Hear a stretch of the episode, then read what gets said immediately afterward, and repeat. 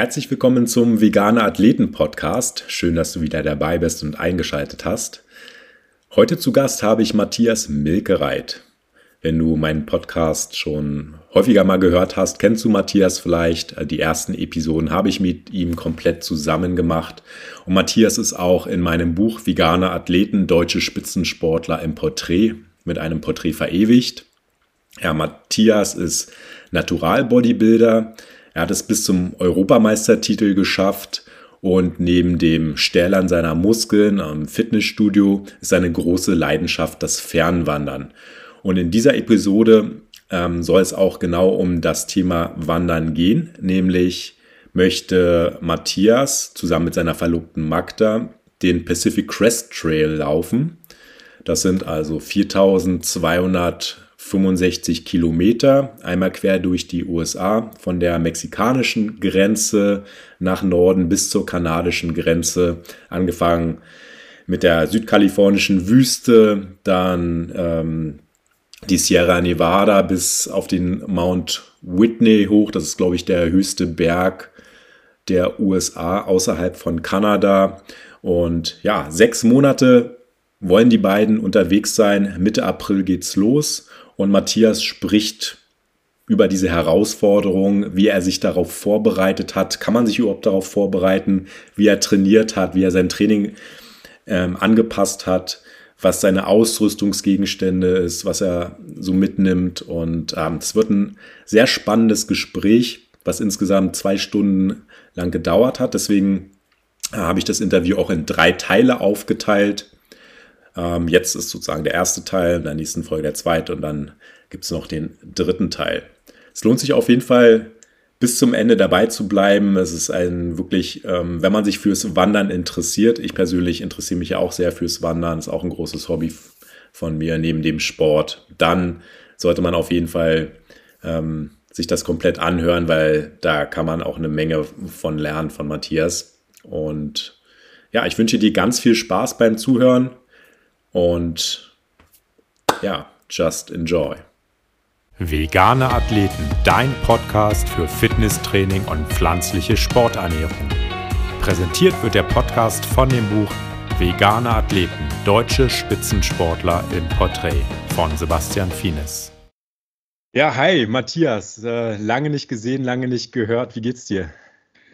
Ja, gut. Ähm, ziemlich, ähm, ja, viel los im Moment, also voller Vorfreude, aber auch ähm, ja, ziemlich viel Stress äh, steht einfach extrem viel an und äh, werden wir jetzt ja auch über vieles drüber sprechen im Podcast. Also ähm, der Umzug steht an, ähm, beziehungsweise der Auszug aus Bamberg. Ein richtiger Umzug ist es nicht. Ähm, äh, dann ist Magda gerade mitten in ihrer Masterarbeit, also wirklich in den allerletzten Zügen. Ich glaube, vier Wochen hat sie noch bis zur Abgabe. Ähm, das ist natürlich auch ein riesiger Stressfaktor. Ähm, ja, und dann halt äh, steht jetzt halt die Wanderung auf dem Pacific Crest Trail bevor. Äh, da sind wir jetzt auch wirklich ja, eigentlich an, an richtigen Vorbereitungen ist eigentlich längst alles äh, abgeschlossen, aber jetzt sind so diese letzten Feinheiten. Man muss sich dann jetzt noch so für die letzten paar mh, hm, Ausrüstungsgegenstände entscheiden, die noch fehlen und äh, ja, allgemein die Aufregung steigt einfach natürlich extrem, ja. Mhm. Genau. Arbeit habe ich jetzt auch nicht mehr lange. Ich glaube, was haben wir jetzt den ersten, dritten? Äh, ja, 14 Tage noch, dann habe ich meinen letzten Arbeitstag. Also ja, geht, geht mit riesigen Schritten voran. Da ist ja eine Menge los bei euch. Also Masterarbeit deiner Freundin, Umzug von Bamberg nach ähm, Neuss oder? Genau. Ähm, ja, genau. genau. Wobei es kein richtiger Umzug ist, weil wir ähm, die Sachen also wir, unterstellt, genau, sozusagen, ja. Ja, genau. Also wir ähm, werden ja für die, für die sechs Monate Pacific Crest Trail nicht ähm, ähm, keine eigene Wohnung haben. Mhm. Ähm, das wäre ja äh, extrem rausgeworfenes Geld, sondern wir kommen halt bei der Familie unter. Entsprechend müssen wir aber halt oder, oder können wir dann halt auch echt nichts an unseren Möbeln oder so mitnehmen. Mhm. Ähm, sondern nur, ich sag mal so, das wichtigste Hab und Gut, was halt noch so in Umzugskartons passt und das auch ja möglichst reduziert. Ne? Wir haben halt wirklich versucht, so viel wie möglich irgendwie auch wirklich nochmal rauszuwerfen. Und ähm, ja, haben sämtliche Möbel verkauft, ähm, beziehungsweise fast, fast alles. Ein paar Sachen sind wir noch nicht losgeworden, aber ähm, ja, genau, also. Und die Sachen und dann stellt ihr dann bei deinen Eltern unter oder wo stellt ihr die unter? Ja, wir können die, wir können die Sachen ähm, netterweise, mein, mein Onkel hat ähm, hat so einen Lagerraum für seine Firma und da dürfen halt, ähm, dürfen wir äh, dankenswerterweise die Kartons abstellen dann für die Zeit. Ja, also genau. sechs Monate und dann, äh, wenn ihr zurückkommt, habt ihr ja nicht gleich eine Wohnung. Wie macht ihr das nee. dann? Dann kommen wir auch erstmal bei der Familie unter. Ja, deine, deine Freundin, die kommt ja auch aus der Gegend, ne? Genau, genau. Ja. Wir kommen aus, aus der gleichen Gegend. Da haben wir uns ja auch kennengelernt. Und ähm, genau, wir wohnen dann erstmal bei der Familie, ähm, orientieren uns, sortieren uns dann, wenn wir zurückkommen und äh, suchen uns dann in Ruhe eine Wohnung. Mhm. Wie ist der Wohnungsmarkt im Rheinland? Also ist das so ähnlich wie in den äh, Ballungsräumen Großstadt, Hamburg, München, Berlin, wo es ja extrem schwer ist, äh, Wohnungen zu bekommen? Wie ist es bei euch dort? Ja, wird wohl auch immer schwieriger. Ähm, ich habe, wir haben uns bewusst jetzt noch nicht damit beschäftigt, ähm, um uns da jetzt nicht auch noch einen Stress zu machen, weil beeinflussen können wir das jetzt im Vorhinein eh nicht. Ähm, ja, dort ist es halt natürlich so, du hast dort die großen Städte, die direkt aneinander liegen, Köln, Düsseldorf, Neuss. Ähm, und da dazwischen oder im Umland hast du natürlich auch etwas dörflichere ähm, Umgebung, sage ich mal, kleine Nebenorte, ähm, dann dazwischen mal ein bisschen Landwirtschaft und ein paar kleinere Dörfer oder sowas, ne? ähm, diese, diese rheinländischen Dörfer halt. Ich denke, wenn du direkt in so eine Innenstadt wollen würdest, Neues Düsseldorf, das wird extrem schwierig. Ähm, das brauchen und möchten wir aber eigentlich eh nicht, sondern wir werden uns wahrscheinlich dann sowieso eher äh, in Richtung einem kleineren Ort ähm, irgendwie was suchen und ja, schauen wir einfach mal, was sich dann so ergibt und wie es so kommt. Mhm. Dann baust du dir einen eigenen Fitnesskeller oder muss dann das in der Nähe von McFit sein dann? naja, ähm, ich habe ja tatsächlich auch noch mein, äh, mein komplettes Home Gym. Mhm. Und ähm, wäre schon so der Wunsch, irgendwie was zu finden, wo man das dann auch wieder benutzen kann. Ne? Weil die Sachen habe ich tatsächlich nicht verkauft. Mhm. Ähm, ja, aus, aus diversen Gründen einfach der, also es ist einfach extrem schwierig, solche Sachen aktuell zu verkaufen, weil über die Corona-Zeit haben sich die Leute eingedeckt mit solchen Sachen. Und weil es ja schwierig war, überhaupt was zu bekommen, weil sich ja alle eingedeckt haben in der ja, Zeit. Ja, ja, das stimmt, das stimmt, ja. Aber jetzt versuchen halt alle das Zeug wieder loszuwerden. Mhm. Keiner möchte es haben. äh, eBay, eBay ist komplett überfüllt mit diesen Hast du Sachen. schon geguckt, ja? Ja, ja, ja, mhm, ja. Okay. Ja, auch einfach, weil ich mich halt auch für, für diese Sachen auch so ein bisschen interessiere. Ich wollte jetzt nicht vorher noch was kaufen oder so, aber trotzdem stöber, stöber ich dann schon mal so, was für Maschinen, was für Geräte werden auf Ebay gestellt und so ist da vielleicht irgendwie mal was Cooles dabei, was interessant ist oder so. Und ähm, sieht man schon, also ist im Moment extrem viel auf Ebay irgendwie und ich habe mir da gar keine Illusion gemacht, dass ich da mein Zeug vernünftig zu einem ähm, ordentlichen Preis loswerden würde. Aber ah, wäre schon schön, wenn man irgendwie so ein kleines Häuschen vielleicht hat und dann halt einen Keller und den dann ausbaut als Fitnessbereich, oder? Ja, wobei das, das schon wieder, das wäre schon wieder fast ein bisschen zu viel. Also ein, ein Haus oder so wird es jetzt nicht werden, ja. ähm, sondern, sondern halt eine Wohnung. Wir wollen uns auch ähm, ja eher noch so die, die Freiheit offen halten, ja, auch weiter, weiter unsere Wanderungen und, und diesen äh, Quatsch da zu, zu veranstalten, den wir jetzt gerade auch so, auch so machen. Also wir haben dieses, wir, wir wissen noch nicht so ganz, wie es danach so wirklich weitergeht. Das wird sich immer so ergeben. Ähm, aber ähm, ja, aktuell sind wir halt noch so in diesem vagabunden Dasein irgendwie und äh, genau daher ein Will richtiges man sich nicht Haus. an einen an einen Ort, ne? Oder irgendwas nee. abzuzahlen oder sowas. Ja, ja, nee, verstehe genau, schon. Ja. Genau. Also ich weiß auch gar nicht, ob ich jemals Eigentum irgendwie haben möchte mit meiner ähm, oder mit unserer Reiselust und so. Ich glaube, ich möchte ja. gar nicht so sehr an einen Ort gebunden sein. Wir möchten uns auch ja auch offen halten. Ja, wer weiß, ob man nicht mal irgendwann auch mal im Ausland leben will oder, ja. oder sonst äh, irgendwas, ja, also ja. Dann kann ich euch raten, kriegt keine Kinder. Das macht es alles ja, kompliziert. Das, das ist natürlich äh, ein entscheidender Punkt, ja. Mhm.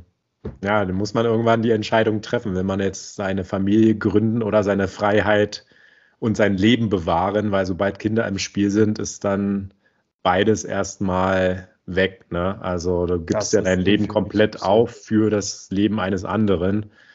Ähm, zumindest bis zum gewissen Alter. Äh, aber die ersten Jahre, ja, ist dann nicht so leicht. Ne? Also viele verreisen ja auch mit kleinen Kindern, aber das ist halt nicht mehr das Gleiche wie das, was ihr, also sowas, was ihr jetzt vorhabt, äh, könnt ihr ja mit einem kleinen Kind dann nicht machen. Ne?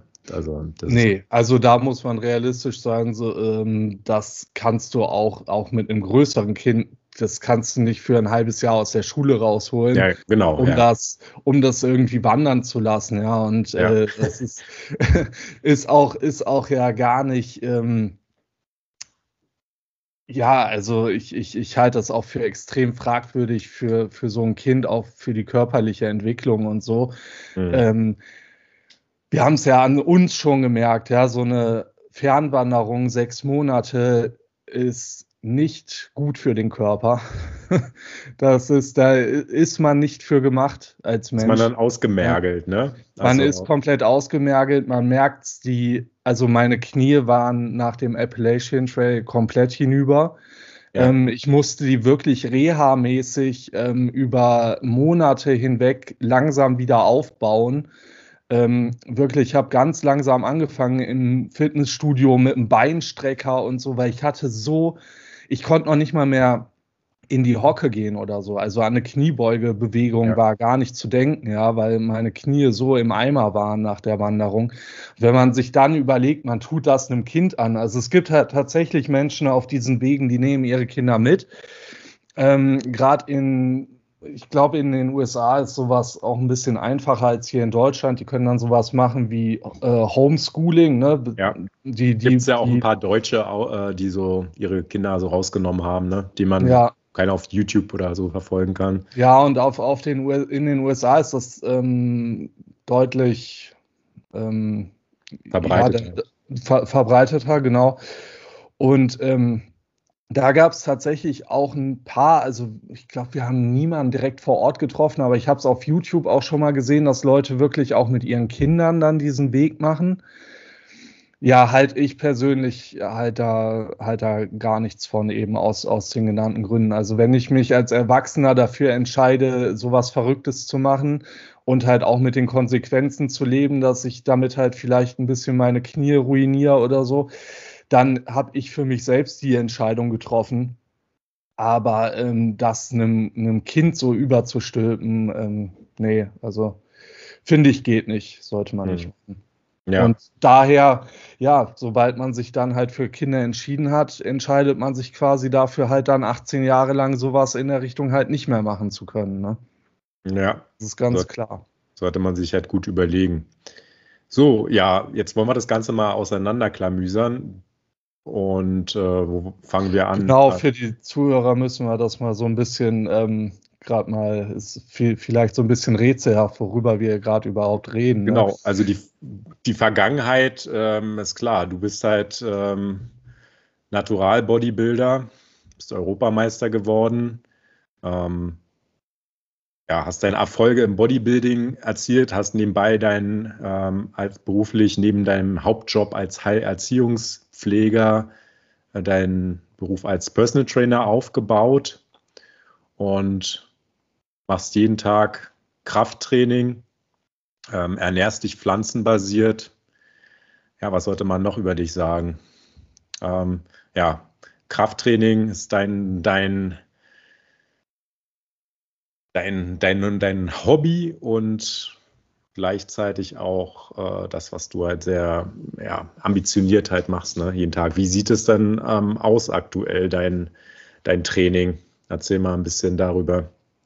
Ja, ähm, ja, also es ist natürlich so, also das Krafttraining und das Bodybuilding ist so das, was nach außen hin ähm, eigentlich so mein Leben ausmacht und wo man so denken würde, ah ja, das ist so, das ist so sein komplettes Leben. So Bodybuilding, das ist, ne, weil das ist halt auch so, dass ich gehe zweimal, äh, äh zwei Stunden jeden Tag gehe ich ins Fitnessstudio, ähm, äh, achte durchweg auf meine Ernährung und so. Deswegen das Bodybuilding hat schon einen extrem großen Stellenwert in meinem Leben.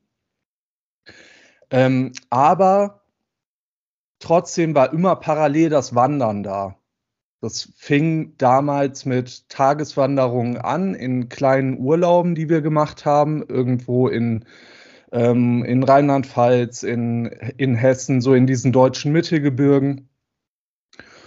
Und ähm, ging dann irgendwann darüber, dass wir dann angefangen haben, in Deutschland so ein paar Fernwanderwege anzutesten, haben einen Teil vom Saar-Hunsrücksteig gemacht, haben einen Teil vom Rheinsteig gemacht und so. Und ähm, das war immer so diese, dieses Natur, ähm, rausgehen, auch Abenteuerlust irgendwie ähm, entdecken, laufen das war immer parallel eine ganz, ganz große Leidenschaft von mir. Und ähm, ich habe mir da in letzter Zeit mal Gedanken drüber gemacht und man wird es fast nicht glauben, aber es ist tatsächlich so, wenn mir jemand, wenn ich mich entscheiden müsste, Wandern oder Bodybuilding, ich müsste keine Sekunde überlegen, ich würde mich fürs Wandern entscheiden tatsächlich. Ja, also ähm, das ist tatsächlich das, wo, wo wirklich mein Herz komplett drin hängt. Ähm, da bin ich irgendwie kom komplett dran, dran hängen geblieben. Ähm, warum fällt es dir so leicht? Ähm, warum musst du da nicht länger drüber nachdenken? Weil im Alltag ist ja schon Bodybuilding, wenn du jetzt sagst, zwei Stunden jeden Tag, sehr präsent, ne? während dieses Wandern, das ist ja immer so ähm, punktuell, sage ich mal, ja. vielleicht am Wochenende mal oder dann in den Urlauben mal längere Strecken. Obwohl das also omnipräsent ist, das Bodybuilding, musst du keine Sekunde überlegen und entscheidest dich fürs Wandern. Warum? Ich kann es, glaube ich, ich es, es ist schwierig, das in das zusammenzufassen. Ich, ich weiß es ehrlich gesagt gar nicht so richtig. Einfach ein Gefühl, ähm, dir ist. Ja, das ist einfach das, das Wandern, das ist so eine, so eine richtige, so, so eine Herzensgeschichte irgendwie.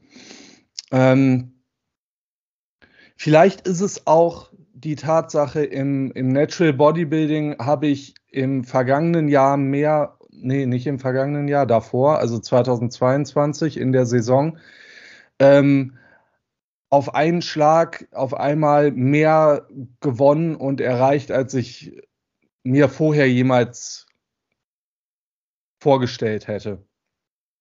Hab natürlich immer irgendwie lange Zeit darauf hingearbeitet, irgendwann mal einen Wettkampf gewinnen zu können und so. Und dann, ja, war dieses Ziel erreicht und eigentlich sogar überschritten.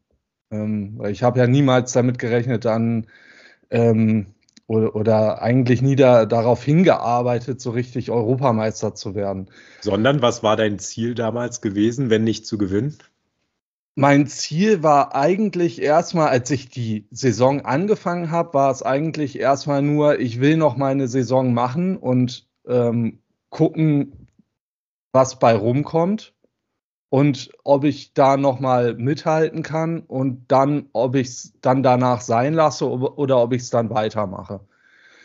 Das war so ein bisschen, weil ich äh, kam ja damals vom Appalachian Trail erst zurück und ähm, war mir gar nicht so sicher, Wettkampf Bodybuilding, mache ich das jetzt noch weiter, mache ich das nicht mehr weiter. Es war so ein bisschen so, ich teste mal an, ich versuche mal meine, meine Form von letztem Mal nochmal zu schlagen und einfach, ähm, ja, noch, noch mal so alles rauszuholen. Und eigentlich dachte ich so, ach ja, das ist, ist bestimmt meine letzte Saison. So einfach noch mal Spaß haben, ähm, noch mal so, so die beste Form auf die Bühne bringen und dann, dann könnte es auch gut sein danach.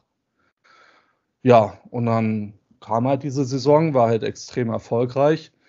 Ähm, hat mir auf jeden Fall auch wieder den Spaß am Bodybuilding auch, auch sehr stark ähm, wieder verstärkt und, und zurückgebracht.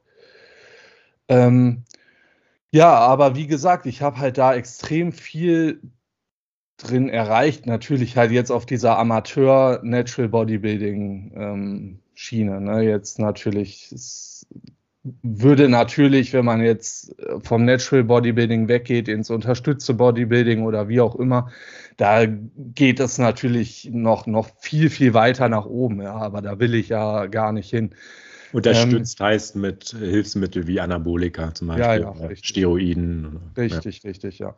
Und auch im Natural Bodybuilding würde es für mich noch weiter hochgehen. Ja, also ich würde ja dann jetzt erst in ähm, Profiklassen starten können und könnte dann halt auch noch in versuchen halt in Profiklassen weiter hochzukommen und äh, halt entsprechend Erfolge zu erzielen und so weiter. Das heißt, das Ende der Fahnenstange ist da noch nicht erreicht. Aber wo ich jetzt eigentlich drauf hinaus wollte, war, ich habe für mich persönlich im Bodybuilding mehr erreicht, als ich eigentlich jemals gedacht oder vorgehabt hätte. Und andererseits im Wandern, beziehungsweise in dieser Fernwander-Szene oder Sache, wie auch immer man das bezeichnen will, da liegt noch so viel offen. So, so, so viel. Da ist noch die ganze Welt eigentlich offen. Ähm, wir haben bisher einen einzigen Fernwanderweg gemacht von diesen extrem langen und da draußen warten noch Hunderte.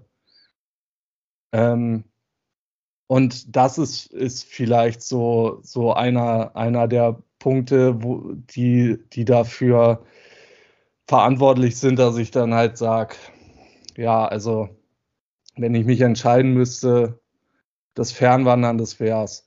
Was mir jetzt auch noch ähm, in den Sinn kommt, was natürlich auch ein extrem wichtiger Punkt ist, Bodybuilding mache ich alleine. Fernwandern ähm, tue ich mit meiner Verlobten, mit Magdalena.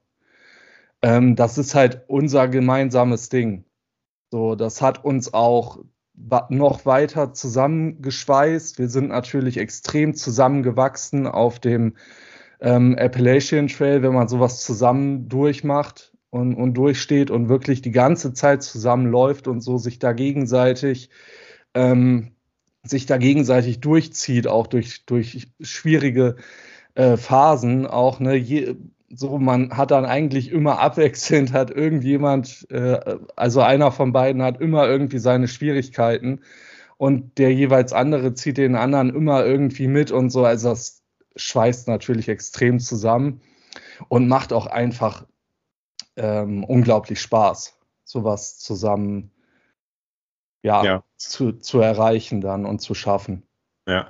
Wie hast du dich jetzt darauf vorbereitet oder wie kann man sich generell auf so einen halbjährigen, halbjährige Wanderung vorbereiten, in der man jeden Tag, keine Ahnung, wie viele Kilometer berghoch und bergunter läuft? Ähm, eigentlich ist ja Bodybuilding eher kontraproduktiv, ne? wenn du halt viel Muskelmasse hast, die du dann äh, die Berge hochschleppen äh, musst ja, erzähl mal, wie du dich da jetzt drauf vorbereitet hast ja. oder auch deine Verlobte. Ja, also tatsächlich ist es so, beide Sportarten ähm, beißen sich eigentlich ziemlich miteinander. Ähm, auf der einen Seite, wie du gerade schon gesagt hattest, natürlich, ähm, wenn, man, wenn man sich die ähm, anderen Leute auf diesen Fernwanderwegen anguckt, vor allem die, die viele von diesen Wegen machen, ähm, die sind eher dünn. Ähm, da ist es natürlich so, dass ich Minimum 10 Kilo eigentlich unnötig mit mir rumschleppe, wenn nicht sogar mehr, vielleicht sogar eher so 15 Kilo, die ich eigentlich unnötig dann hoch und runter schleppen muss und so weiter. Auf der anderen Seite grätscht mir natürlich das Fernwandern auch immer wieder extrem ins Bodybuilding rein. Ähm, ich gehe dann immer für ein halbes Jahr ähm, oder, oder was heißt immer, aber wenn ich, wenn wir halt diese extrem langen Wege machen, gehen wir für ein halbes Jahr irgendwie weg. Ich verliere wieder 12 Kilo an Muskelmasse. Ähm, in, in sechs Monaten. Danach brauche ich wieder sechs Monate Minimum, um mir das wieder zurück äh, anzutrainieren und zurückzuholen. Das heißt, ich verliere immer ein komplettes Jahr, ähm, in dem ich im Bodybuilding weiter vorankommen könnte. Ähm, ja, also es, es äh, hilft sich nicht besonders gegenseitig, was, was das angeht. Nochmal kurze Zwischenfrage, ähm, bevor du weiterredest. Sorry, dass ich dich unterbreche. Ja. Aber hast du vor, nach der halbjährigen Wanderung dann wieder zurück ins Bodybuilding zu gehen und nochmal anzugreifen und wieder bei Wettkämpfen teilzunehmen? Oder ja. wie ist da jetzt der Stand? Ja, auf jeden Fall. Ja. Ähm, ich habe einfach damals nach dem Appalachian Trail gemerkt, ähm, ich brauche dann auch was, wo ich, ähm, wo ich meinen Fokus wieder drauf setzen kann und wo ich ähm, Gas geben kann und, und einfach ein neues Ziel habe. Ähm, weil wenn man, ähm, also bei diesem, bei diesen Fernwanderwegen, wenn man da zurückkommt nach einem halben Jahr, ähm, da ist immer ein ziemliches Loch auf einmal da. Ähm, man hatte ein halbes Jahr lang dieses Ziel, also wirklich, ne, man läuft ja zu einem Ziel. Es ist ja ähm, ja, und, und, dann, und dann ist man da und dann ist, ist es halt weg. Ähm, deswegen tut das einfach extrem gut, dann wieder was Neues zu haben. Und ich glaube auch, ähm, dass ich danach dann einfach wieder mit Bodybuilding durchstarte und dann auch wieder entsprechend eine Saison dranhänge, ja. Mhm. Genau. Ja, cool. Ja, du warst ja. stehen geblieben bei den Vorbereitungen. Wie bereitet man sich auf so ein äh, ja. sechsmonatiges Abenteuer genau. vor. Ja, ja ähm, also ich persönlich ähm, habe es jetzt so gemacht, tatsächlich, ich habe ähm, mein Training so ein bisschen umgestellt. Ähm, ich trainiere natürlich immer noch, äh, ich, ich, bin halt ein Bodybuilder, also ich trainiere immer noch extrem Bodybuilding-lastig. Aber ich habe ähm, in meinem Beintraining ähm, habe ich ein paar Sachen umgestellt, zum Beispiel, dass ich ein bisschen funktioneller trainiere. Ich mache jetzt nicht ein super krasses Functional Training, ähm, aber was ich zum Beispiel gemacht habe, ist, ich habe bei der die, die Kniebeuge zum Beispiel habe ich früher immer mit Gewichtheberschuhen gemacht, um möglichst viel Knievorschub zu haben ähm, und ähm, möglichst tiefer runterzukommen, ne? tiefer runterzukommen und dadurch mehr Last auf, äh, auf die Oberschenkelvorderseite zu kriegen. Einfach um halt mit der Kniebeuge möglichst gut die Oberschenkelvorderseite einfach zu trainieren. So, ähm, da habe ich, bin ich zum Beispiel jetzt hingegangen, habe die Gewichtheberschuhe weggetan und mache jetzt die Kniebeugen nur noch barfuß, einfach um mein Fußgewölbe ähm, zu stärken. Das mache ich jetzt auch schon seit einem halben Jahr, glaube ich. Ähm, um da einfach mir einen Benefit aus der Übung selbst rauszuziehen, ähm, die Übung weiter machen zu können, aber halt ähm, gleichzeitig halt einen, einen Übertrag ähm, zu haben, der mir halt fürs Wandern was bringt.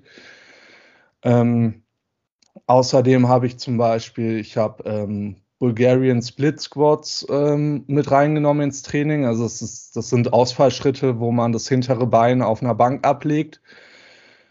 Ähm, weil die extrem gut sind für die Stieg, für die ai, ai, ai, für die Kniestabilität. so, genau, für die Kniestabilität. Da hat man dann ordentlich Zug ähm, auf der Oberschenkelvorderseite vom hinteren Bein auch, ne? Ja. Also nicht nur, also vorne ist eher so Stabilisation, ne, wo das Kniegelenk sozusagen das auch ausbalancieren muss und das Fußgelenk und dann aber die eigentliche Kraftentfaltung ist auf der Oberschenkelvorderseite und auch im Hüftbeuger. Da findet also diese extensive Kraft statt. Ne? Es wird in die Länge gezogen und dadurch sehr viel Spannung und Kraft aufgebaut. Auf der, dem, bei dem hinteren Bein, was halt erhöht ist, äh, auf der Vorderseite. Ja, ich versuche schon sehr, ähm, die Kraft auf, auf das vordere Bein zu legen. Das kann man natürlich auch ähm, ja einfach, einfach dann entsprechend sich verlagern, ne? Und ja, okay, das, das wird halt, also das hintere Bein, die Vorder die wird halt gedehnt, ne? Da ist ja, diese ja, genau. extensive genau. Kraft, während das vordere Bein ist dann halt dieses konzentrische, ne? Also ja. eher dieses, ja. Ja. Aber ja, genau. ich, ich weiß, wie sich das anfühlt auf jeden Fall. Und ähm, genau, du machst das halt wegen der Kniestabilität sozusagen, die jetzt so ein bisschen, und das machst du auch barfuß? Genau, ja. Ja, ja mache ich auch barfuß und dann auch ohne irgendwie, ähm, ohne Kniebandagen oder so, sondern mhm. auch, auch tatsächlich am Ende vom Training ohne Zusatzgewicht. Ähm, einfach so viele Wiederholungen mhm. ähm, mit, mit Körpergewicht, wie ich dann halt schaffe. Ähm, ja. Um da halt, ja, einfach, einfach diese Stabilität im, im Knie, im Fußgelenk und so weiter dann reinzukriegen, ja. Also das sind so die Punkte, die ich so im, im normalen äh, Training, im alltäglichen Training so umgestellt habe.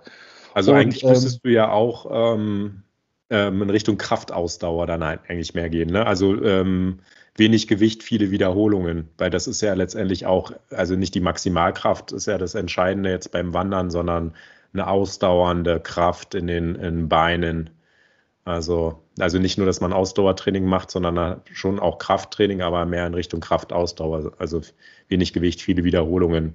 Ist es jetzt auch bei den normalen Kniebeugen so oder? Nee, also wie gesagt, ich bin halt auch immer noch Bodybuilder und trainiere halt auch immer noch Bodybuilding-mäßig, habe halt nur ein paar ähm, Kleinigkeiten so ein bisschen angepasst dass mir das so einen kleinen Übertrag gibt. Ne? Aber ähm, ich habe jetzt nicht mein Training ähm, komplett umgestellt. Also ich trainiere, mache auch die Kniebeugen immer noch schwer.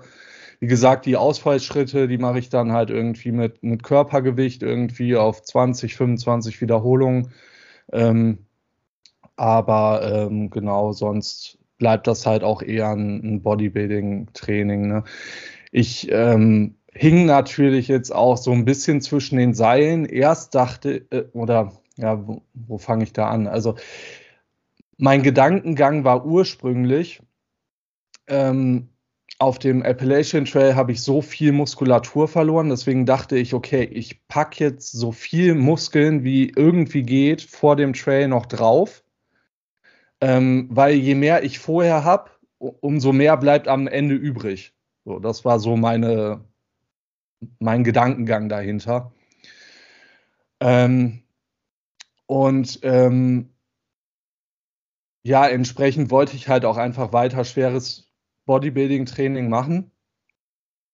Ähm, irgendwann ist mir aber bewusst geworden, okay, wenn ich jetzt wirklich alles daran setze, jetzt so viel Masse wie möglich aufzubauen, dann wiege ich halt hinterher auf dem Trail irgendwie weiß ich nicht, 96 Kilo oder so und kommen die Berge halt nicht hoch. Ne? Ähm, daher habe ich dann tatsächlich irgendwann, ja, so von den, von den Kalorien her bin ich halt irgendwann so Richtung Erhalt gegangen. Ähm, ja, und, und habe halt dann tatsächlich jetzt so über übers letzte, über die letzten acht Monate oder so, glaube ich, wirklich mein Gewicht gehalten tatsächlich mal.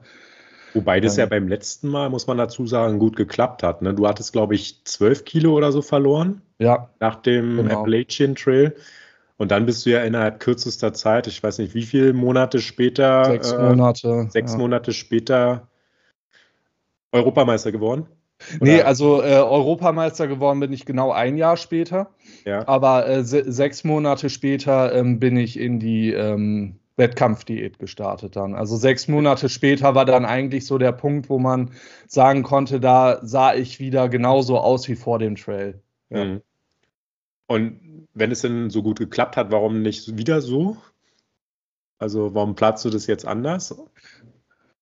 Ähm, naja, so viel anders ist es gar nicht. Ich ähm, habe jetzt auch mehr Muskulatur als damals vor dem Appalachian Trail. Okay. Merke ich, merke ich an meinen Klamotten, merke ich ähm, an, ja, auch, auch am Körpergewicht. Also ich wiege jetzt auch mehr als damals vor dem Appalachian Trail, mhm. aber nicht, aber nicht, ähm, nicht unfassbar viel mehr, sondern ich habe jetzt, glaube ich, zwei Kilo mehr als damals. Ja, ähm, also wird es dann auf was ähnliches hinauslaufen? Dann es wird so. ähnlich, es wird aufs Ähnliche hinauslaufen, genau. Ja. ja. ja. Genau, ja. Das war der erste Teil des Interviews mit Matthias Milkereit. Bleibt dran und hör dir gleich die zweite Folge an. Das war der Podcast Vegane Athleten, dein Podcast für Fitnesstraining und pflanzliche Sporternährung.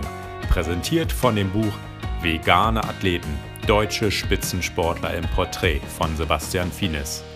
Mehr Infos findest du auf veganeathleten.com.